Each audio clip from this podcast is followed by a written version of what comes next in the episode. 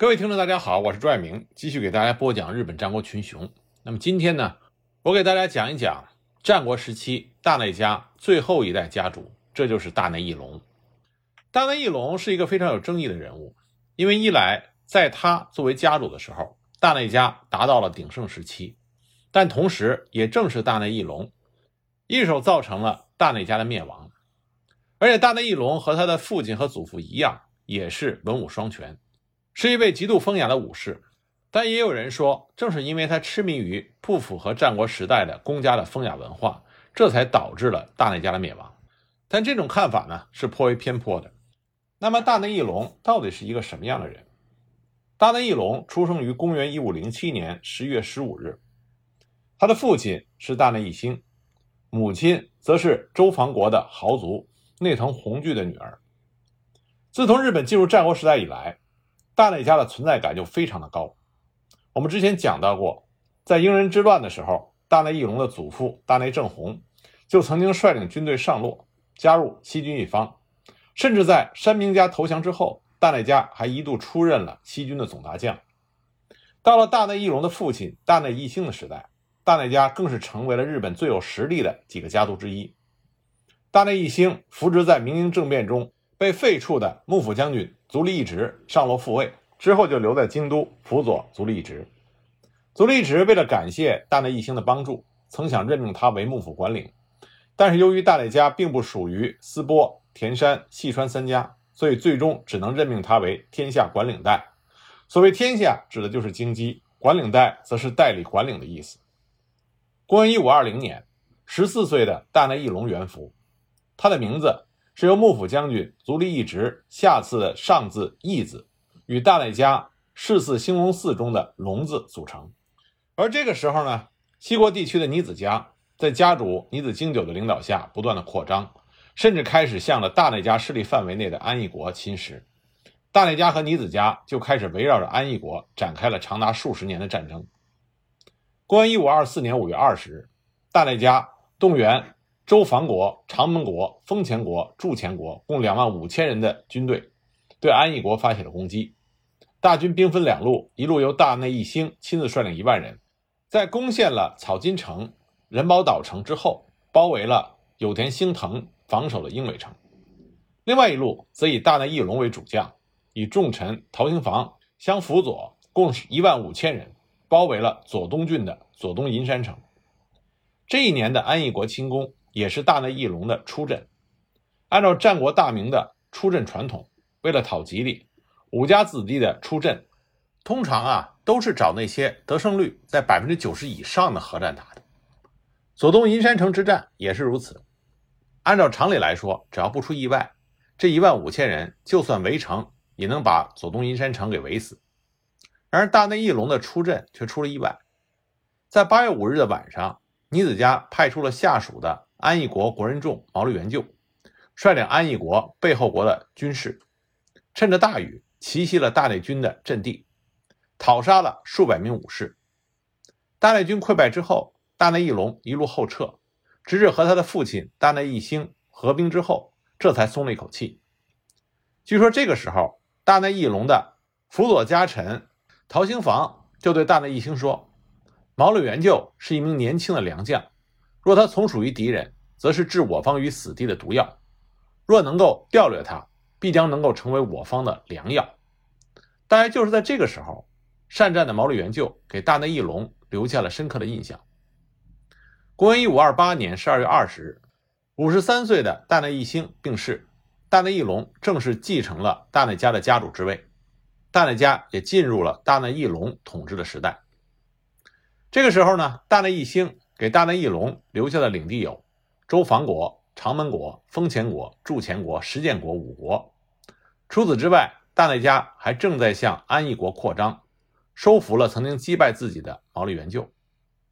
可是此时大内家的领地就和其他的大名一样，看似庞大，实则非常的松散，很容易崩盘。再加上大内家在周防国居住了数百年，所以大内家的庶族遍布各地。例如，大内家的家臣陶氏就是大内家庶流的出身。早年间，大内家是以在庭官人的身份统帅一族。到了镰仓幕府时期，因为大内家在原平合战的时候站在了源氏一方，所以又成为了幕府的御家人。可是镰仓幕府灭亡之后，大内家就失去了领先庶流的地位，很多庶流就开始觊觎主家。直到室町幕府建立之后，大内家出任了周防国的守护，这才稍稍安定了一些。除了大内家的庶流之外，大内家领地的许多豪族也非常的强势。在南北朝时代，就甚至与大内家的庶流结盟对抗宗家。大内义隆继承家主之位之后，首先对大内家的家臣们制定了很多规定，将许多庶流国人众给统合，最终编入大内家的家臣团。当然，这个家臣并不是嘴上说说而已，臣服的庶流国人众们需要居住在大内家位于山口的根据地，这就是战国大名的城下集住的政策。在日本战国时代，许多拥有树国守护的家族都被守护带架空，比如说斯波家领地内越前国守护带甲斐氏，北张国守护带织田氏，这都架空了主家。大内家的领地一点也不比斯波家少。大内义隆为了防止悲剧在大内家重现，参考了室町幕府的守护在京制度，规定守护代们必须居住在山口。重臣的子弟们也必须要在山口向大内家奉公，实际上就是让他们做人质。少二世是镰仓时代幕府的镇西奉行武藤氏的出身，世袭大宰少二、筑前守等官职，在北九州拥有相当的势力。为此，大内义隆的父亲大内义兴曾经出镇北九州，灭亡了少二家。但是少二氏的遗族少二资源。却在丰后国大名大有正亲的协助下，趁着大内义兴上洛的时候举兵作乱，成为了大内家在北九州的头号敌人。公元一五三零年，大内义隆派遣筑前国守护带山兴运攻打少二家。山兴运在肥前国的豪族柱子上门朝日赖冠的支援下，入侵了东肥前，击败了少二资源的儿子少二东上。少二东上逃往了赤福寺守城，该城很快就被大内军包围。就在这个时候，少二家的家臣龙造寺家坚得知主家有难，率领一族来援。龙造寺家坚的家臣郭岛清久率领着被称为赤熊队的军士突入到大内军阵中，打乱了大内军的阵脚，最终击败了大内军。为了获得夺取北九州的大义名分。大内义隆多次向朝廷提出申请补任大宰大二的官职，甚至在后奈良天皇继位的时候献上了两千贯的礼金。最终，在公元一五三六年出任了大宰大二。在收降了龙造四家之后，大内家与龙造四家一起消灭了少二家。公元一五四零年九月，尼子经久的孙子尼子晴久动员起三万大军，对安义国发起了总攻。这个时候，从属大内家的毛利元就在吉田郡山城守城防御，整座城池里男女老少加上也不过八千人左右，实际上可以作战的士兵仅有两千四百多人。尼子家来势汹汹，大内义隆不敢怠慢，命令重臣陶龙房率军来援。陶龙房就是后来的陶清贤。两军的决战在次年的正月十三日展开，由毛利元就率先的从城内出击，然后陶清贤。也指挥军队朝着尼子清久的本阵发起猛攻，一举击败了尼子军。尼子军惨败之后，前家主尼子经久也在这一年的十一月以八十四岁的高龄去世。尼子家的领地因为这次的双重打击而出现了动摇。这个时候的大内义隆意气风发，他不顾文治派重臣的反对，当即下令远征出云国，要一举灭亡老对手尼子家。公元一五四二年正月十一日，大内义隆率领着养嗣子大内晴池、陶清贤、山重举、内藤兴盛等人，率军一万五千多人从山口馆出阵。一路之上，前来参战的国人众不断。到了出云国的时候，大内家的军士已经达到了四万人。尼子经久在出云国经营很久，国人众们都相当的拥戴尼子家，坚决的抵抗大内军。当大内义隆开始对尼子家的本城月山富田城发起攻击的时候，这已经是公元一五四三年三月的事情。不过，因为尼子清久与手下的新工党奋战，大内军对越山富田城的几次攻击都宣告失败。不仅如此，尼子家的国人众还不断的袭扰大内军的后勤补给线。到了四月末，许多在大内军来袭的时候投降的国人众也举起了反旗，重新加入尼子家的麾下。五月七日，大内军开始撤退，随后就遭到了尼子家的追击，许多家臣战死。另一方面呢，大内义隆的养四子大内晴池，在撤军的时候选择走海路回国，可是，在海边乘坐小船前往大船的时候，被尼子军追击的败兵也赶到了海边。这些从山口馆出阵的败兵跳入海中，抓着小船的船沿，想与大内晴池一起离开。小船自然不可以支撑这么多人。大内晴池情急之下，拔刀砍向了败兵们抓着船沿的手，吓得败兵们连忙撒手。但是另外一边的败兵们还在紧紧抓着船只，这样小船重心不稳，就在海里倾覆。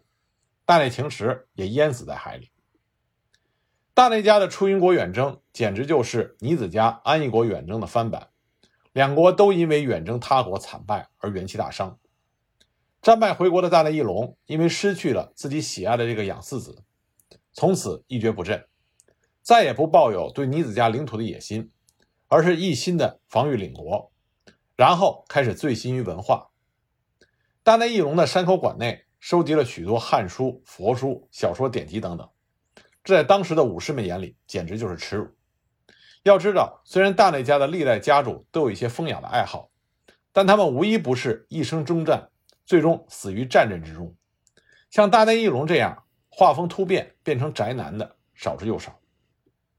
在为远征出云国而召开的军事会议中，文治派的重臣项梁武任曾经反对这件事情，认为出征出云国就会像尼子家攻打安艺国那样惨败。而武断派的重臣陶清贤却支持远征，最终的结果大家都看到了，大内义隆也从此开始倾向于文治派的家臣。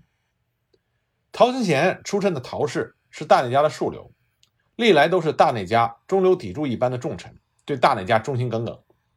可是，在大内义隆的统治之下，以武名闻名的大内家开始走向文弱。在陶清贤的眼里，打仗这种事儿本来就是有输有赢。为何主公战败之后突然消沉起来了呢？那么他再一看，才发现主公之所以喜欢那些文绉绉的东西，都是因为奸臣项梁武任以及那些操着京都口音的娘娘腔的公卿。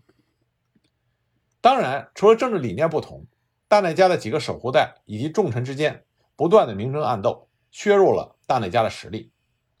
山重举原来就与陶清贤不和。但这两个人却因为看项梁五任不爽而走到了一起。除此之外，家老内藤兴盛也被两个人拉拢。公元一五四九年，毛利元就带着儿子吉川元春、小早川隆景来访山口馆。在此期间，毛利元就就与陶清贤私底下结成了同盟，双方约定废掉大内义隆的家主之位，改立他的嫡长子，当时只有五岁的大内义尊为家主。与之相对。对阴谋毫无察觉的大内义隆非常的喜欢毛利元就，称赞毛利元就是当世的良将。次年，因为听说陶清贤想要暗杀自己，项梁五任出逃，同时大内家内开始疯传陶清贤想要谋反，大内义隆也穿起了甲胄，在自己的住所守城，同时向陶清贤派去了质问的使者。此时，项梁五任也想让自己的女儿嫁给陶清贤的儿子。与陶清贤讲和，不过陶清贤却不喜欢项梁五人一家，拒绝了这件事情。在此期间，大内义隆的近侍冷泉龙丰曾经建议大内义隆摆下鸿门宴诛杀陶清贤，但是大内义隆对于忠心的陶氏一门抱有幻想，拒绝了这个提议。公元一五五一年八月二十日，陶清贤、山重举、内藤兴盛突然举兵叛乱，毛利元就也起兵响应，占领了佐东银山城等地。与之相比，大内义隆对叛乱的反应非常的迟钝。在谋反后的八月二十三日，大内义隆还在山口馆召开酒宴，宴请大友家的使者。直到出阵前的二十七日，大内义隆还在欣赏能乐的表演。面对来袭的叛军，大内义隆放弃了山口馆，前往法泉寺固守，同时在山口滞留的前关白二条引房自告奋勇充当使者，前往叛军的阵中，想以大内义隆隐居、大内义尊继承家主为条件，与叛军议和，但遭到了叛军的拒绝。二条尹房也不想想，叛军们反感的不正是听信了这些公家之言而变成文绉绉的大内义隆吗？这个时候他自告奋勇做使者，岂不是火上浇油？随着法泉寺士兵的逃亡，大内义隆决定放弃山口，前往长门国走海路，逃向石建国，投奔家臣吉见正赖。可是来到长门国后的大内义隆，却因为暴风雨而无法出海。只能暂时前往大宁寺躲藏，而这里就将是大内家的终点。九月一日，大内义隆在大宁寺中自尽。冷泉龙丰为主君借错之后，冲入敌阵中战死。除此之外，前关白二条尹房在前往长门国时走失，被乱兵所杀。他的儿子二条梁丰、大内义隆的儿子大内义尊等人在出逃之后被叛军生擒。陶金贤本来是想放过大内义尊一条生路，拥戴他作为家主，但是仅在九月二日，陶金贤就变了卦，下令杀死了大内义尊。其实，陶金贤在举兵之时就派出使者前往大友家，想迎接曾经被大内义隆收为义子的大内晴英作为大内家的新任家主。但是，陶金贤忘了一件事情：废黜大内义隆，拥立大内义尊，这是和毛利元就商量好的事情。擅自逼死大内义隆，杀死大内义尊，这无疑就埋下了与毛利家决裂的伏笔。纵观大内义隆的一生，这个人可以说典型的前半生励精图治，后半生昏庸无能的典范。作为一个战国大名，大内家家主的权力在大内义隆的时代达到了顶峰，大内家在地方上的影响也越来越大。作为一名文化人，大内义隆开创的山口文化影响深远。收藏了由著名的文化人三条西施龙抄写的《源氏物语》，培养了无数的儒学家和画家。作为一个战国大名和文化人，大内义隆是合格的。他的失败不在于败，而是在于他个人的性格。虽然大内家远征出云国惨败，但是在日本战国时代，哪有百战百胜的将军？织田信长、丰臣秀吉、德川家康都遭遇过大的挫折，即使在同时代。也有女子晴久这个活生生的例子摆在大内义隆眼前，而且在大内义隆麾下还有向良五任、陶清贤、毛利元就这些人才。要是他继续专注于统治的话，大内家再迎来鼎盛时期也不是不可能的。不过可惜，过于一帆风顺的人生，让这个出身高贵、成长完美、没有太多经历过世俗纷争的大内家主，在挫折面前变得是那么的不堪一击。最终葬送了如日中天的战国大名大内家。